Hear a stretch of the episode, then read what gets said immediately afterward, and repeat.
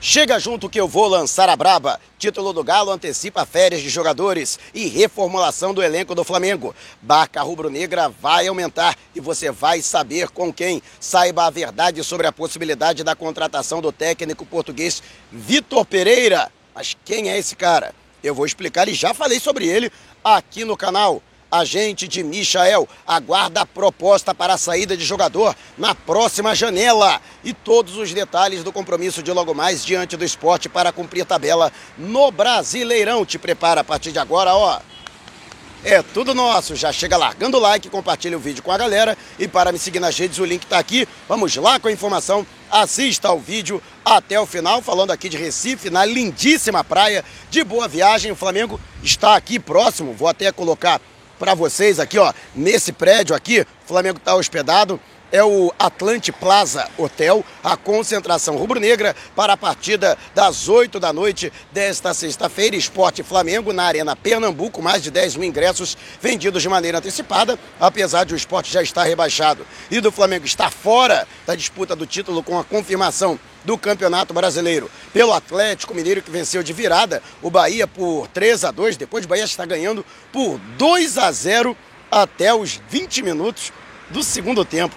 Que tristeza, hein? Mas é, muita gente vai falar que foi por conta do apito amigo, favorecimento da CBF, mas a verdade é que o maior responsável pelo título do Atlético Mineiro foi a incompetência do Flamengo. O Flamengo colocou o título no colo do Atlético Mineiro e tirou o Galo de 50 anos de espera. Parabéns aí ao Atlético Mineiro. Este sim foi competente sobre aproveitar as oportunidades, 15 vitórias em casa, algumas, é claro, com os pênaltis mandrakes inventados, alguns desses 11 pênaltis, né, marcados em favor do Atlético Mineiro na competição, mas é inegável que uma equipe que chega à 36ª rodada com 11 pontos de vantagem sobre o segundo colocado Flamengo, não dá para dizer que foi apenas favorecimento. Então que o Flamengo aprenda com o que aconteceu em 2021, principalmente a diretoria, para que não repita os erros na próxima gestão. E você, o que acha, né? Deixe abaixo aqui o seu comentário. E antes de a gente partir para o próximo assunto, tá vendo essas letrinhas vermelhas abaixo do meu nome no vídeo do smartphone? Ou então esse botãozinho vermelho aqui no canto do seu computador? É o botão inscreva-se. Clique, acione o sininho na opção todos e fique sempre por dentro do Mengão. E com a confirmação do título do Atlético Mineiro, e como o Flamengo não pode mais perder o, a condição de vice-campeão, a tendência é de que a diretoria, após a partida diante do Esporte Recife, antecipe as férias dos jogadores. Ao todo, nove desfalques já para este jogo diante do esporte. Inclusive com jogador poupado, não sei para quê, né? Jogador poupado, faltando três jogos para terminar a temporada rubro-negra, como é o caso do Arrascaeta. Everton Ribeiro suspenso, além desses jogadores, né? Diego Alves é, viajou, mas tivemos aí a ausência do Maurício Isla, Rodrigo Caio. Né? Aliás, o Diego Alves também não viajou, né? Outro jogador que também ficou fora por conta de dores. Léo Pereira, Felipe Luiz, William Arão, Andrés Pereira, Arrascaeta poupado, né? Além do Gabigol com um quadro de faringite. A tendência é de que após o jogo com o esporte, os jogadores do elenco considerado principal recebam férias, sejam liberados, farão aí um trabalho né, de acompanhamento com lactato e tal, exames médicos, depois serão liberados para férias para que possam se apresentar. A tendência é de que os jogadores se reapresentem no dia 3 de janeiro, né, já para o trabalho de pré-temporada, com um novo treinador que ainda está em aberto. Vou trazer aqui a atualização para vocês, ainda neste vídeo, sobre a busca do Flamengo pelo seu novo técnico. Mas a tendência é de que as férias sejam antecipadas e aí o técnico Maurício Souza faça uma espécie de laboratório como fez na Taça Guanabara nas primeiras partidas, dando oportunidades aos garotos da base e atletas que foram pouco aproveitados ao longo desta temporada. E você, o que acha? O Flamengo deve fazer isso mesmo? Deve antecipar as férias do, dos atletas ou não? Deve botar todo mundo para jogar até o final, até como forma de pelo menos compensar os vacilos que foram feitos ao longo de 2021. Deixe abaixo o seu comentário e antes de a gente partir para o próximo assunto, Se você tem precatórios a receber dos governos federal, estadual ou municipal, não os venda antes de entrar em contato através do e-mail que está disponibilizado aqui na descrição do vídeo. E além da questão das férias, a diretoria agora efetivamente já começa a trabalhar na reformulação do elenco. Já trouxe aqui algumas informações, como por exemplo o Bruno Viana. O Flamengo não vai sequer pedir uma prorrogação do empréstimo do jogador. Ele será devolvido ao Sporting Braga, já tem até destino. O clube português não pretende aproveitar o atleta e reincorporá-lo ao seu elenco e por isso irá repassá-lo também por empréstimo ao Almeria da Espanha. Portanto, o Bruno Viana é o capitão da barca. Rodinei tem proposta da MLS, do Charlotte, dos Estados Unidos, do técnico espanhol Miguel Ángel Ramírez, e o Flamengo está estudando a proposta. E existe sim a possibilidade de que o jogador seja negociado, até porque ele tem somente mais um ano de contrato. A mesma situação do Pires da Mota. O paraguaio, que foi contratado a peso de ouro pelo Flamengo, deve também ser negociado por ter somente contrato até 31 de dezembro do ano que vem. E na janela do meio de ano de 2022, ele já poderia assinar um pré-contrato com qualquer outra equipe e sair sem que o Flamengo seja compensado com qualquer tipo de valor, o que daria um prejuízo muito grande por conta da alta quantia, 26 milhões de reais, que o Flamengo desembolsou ainda na gestão de Eduardo Bandeira de Melo para contratá-lo. Além desses jogadores, o Flamengo também se despede de alguns atletas que estavam em observação na base. Gabriel Barros, também trouxemos essa informação. O jogador foi devolvido ao Ituano, ao qual está vinculado, estava emprestado pelo Flamengo. Chegou a realizar quatro partidas entre os profissionais, mas foi pouco aproveitado. E tem mais gente aí para entrar nesta barca. E você, o que acha? Quem você incluiria na barca rubro-negra? Deixe abaixo a sua opinião. E antes de a gente partir para o próximo assunto, Black Friday nas lojas Nação Rubro-Negra, da rodoviária do Tietê, rodoviária Novo Rio e do Partage Norte Shopping de Natal. Todos os produtos em condições imperdíveis. Você que mora na Grande Natal, no Grande Rio ou na Grande São Paulo, vá até uma das lojas Nação Rubro-Negra, no segundo piso do Partage Norte Shopping, em Natal, na rodoviária Novo Rio ou na rodoviária do Tietê, ou então em qualquer lugar do Brasil, você pode entrar em contato com as rodoviárias do, Rio, do de São Paulo e do Rio de Janeiro, nas lojas Nação Rubro-Negra, através do zap 21 DDD 998646665.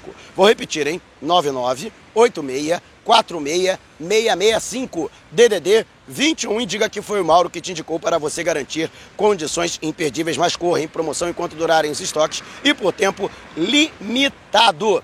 E o a, a gente, né, o empresário do atacante Michael, Eduardo Maluf, já afirmou que está esperando propostas do Oriente Médio para a contratação do jogador, o que já aconteceu em temporadas anteriores, isso com o jogador em baixa, com o jogador sendo pouco aproveitado e não apresentando um bom futebol. No entanto, o empresário acredita que agora, com o Michael tendo nessa reta final da temporada uma sequência entre os titulares, sendo importante, marcando gols, sendo o artilheiro do Flamengo, no Campeonato Brasileiro, na campanha do vice-campeonato nacional, isso tudo dará uma projeção ainda maior e existe a possibilidade de que os clubes que estiveram no passado interessados no atleta que voltem a fazer é, propostas. Eduardo Maluf não esconde de ninguém, acredita que seria melhor para o Michael uma saída. Tudo porque ele argumenta que ninguém garante que o próximo treinador dará oportunidade para o Michael. Pode acontecer o que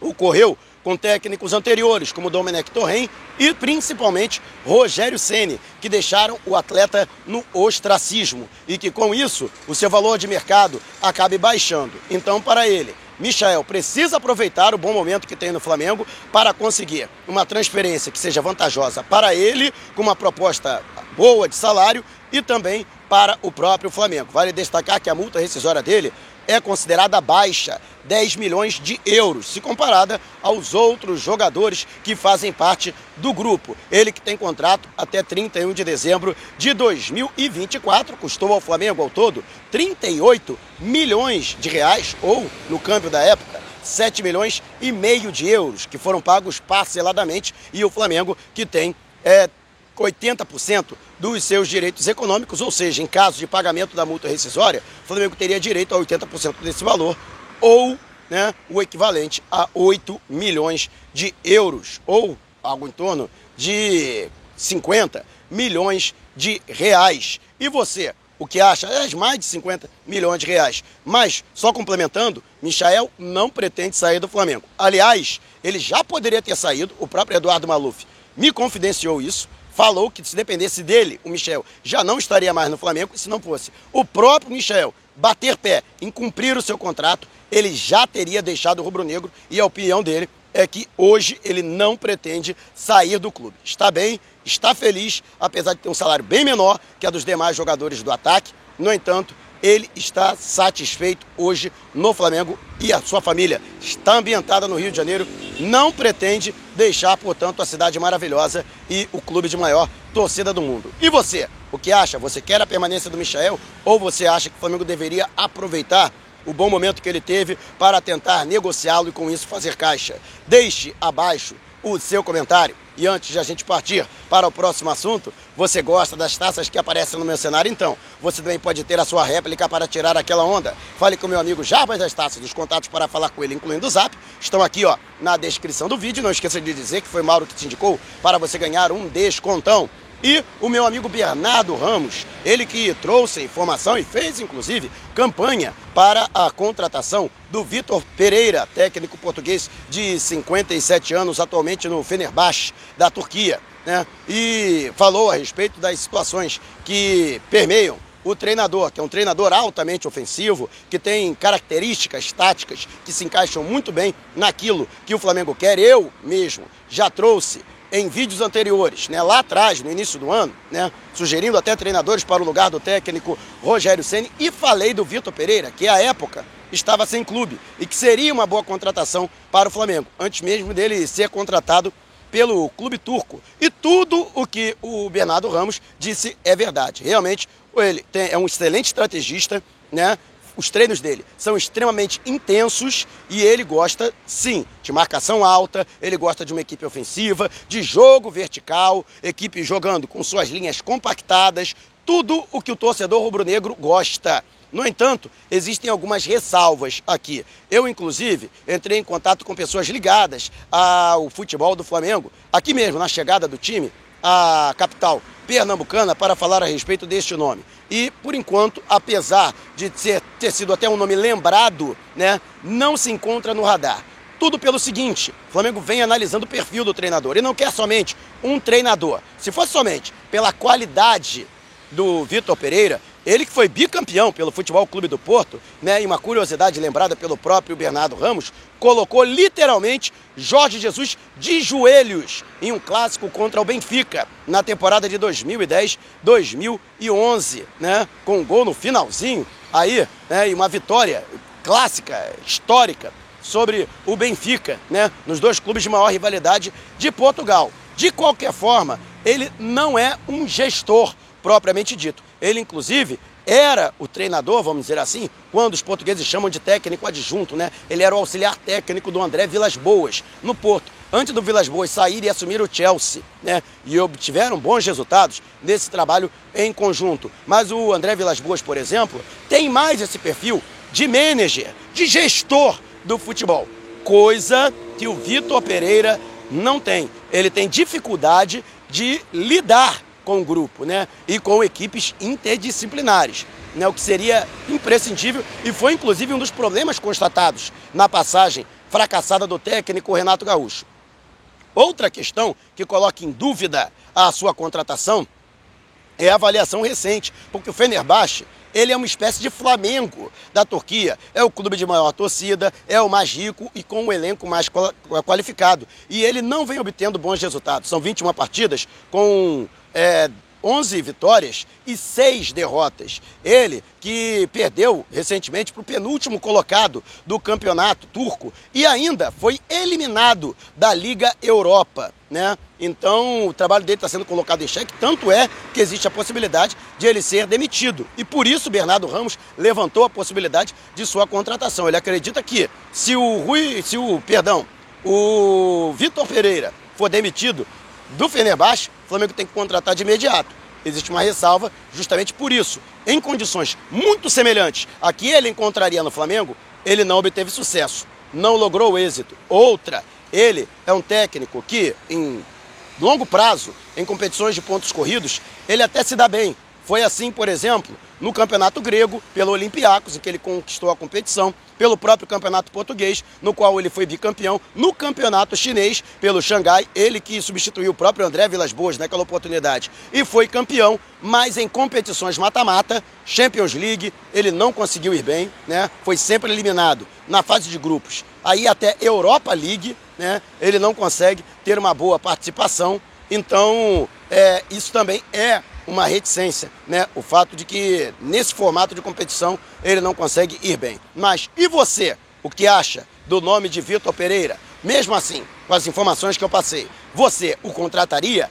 Deixe abaixo o seu comentário. Se você quiser saber mais sobre o canal ou propor parcerias, o link está aqui para você mandar um zap para o número que está na descrição do vídeo. Já estamos nas principais plataformas de podcast: Google Podcast, Apple Music, Amazon Music, Deezer, Spotify. Tá lá o podcast Vou Lançar a Braba. Se você não puder me ver, pelo menos vai poder me ouvir. Dê moral para quem dá moral aqui para o canal. Vá até a descrição do vídeo e entre em contato com um de nossos parceiros. Não saia sem antes deixar o seu like. Gostou desse vídeo? Então compartilhe com a galera. Mas não vá embora. Tá vendo uma dessas janelas que apareceram? Então, clique em uma delas e continue acompanhando o nosso canal, combinado? Despertando paixões, movendo multidões. Este é o Mengão. Mengão vem pesa do ataque. Ajeitou, bateu golaço.